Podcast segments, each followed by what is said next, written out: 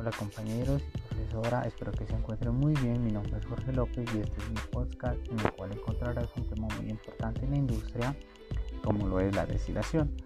La destilación es un proceso de separación de sustancias que hace uso a su vez de evaporización y la condensación empleándolas de manera selectiva para escindir de una mezcla generalmente homogénea. Hay varios tipos de destilación, entre ellos podemos encontrar destilación continua, destilación fraccionada, destilación extractiva, destilación acetrópica, destilación por lotes, destilación de equilibrio y destilación dinámica. Pero al igual que todo proceso tiene sus ventajas y desventajas.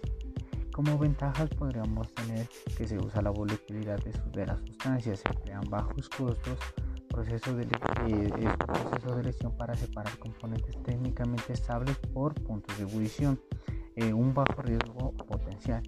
Y como desventajas podríamos tener baja eficiencia termodinámica, baja eficiencia en compuestos azeótropos y mezclas con bajas concentraciones componentes de altos puntos de ebullición, consumo de alta energía y generan residuos minerales que estos requieren tratamientos especiales.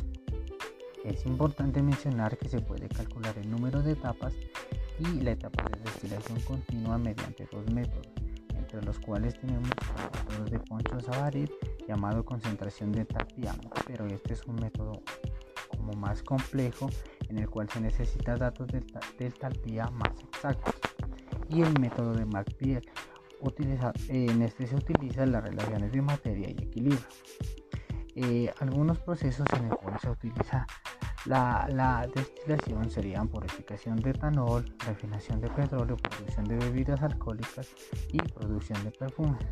Gracias por su atención, espero que sea de su agrado.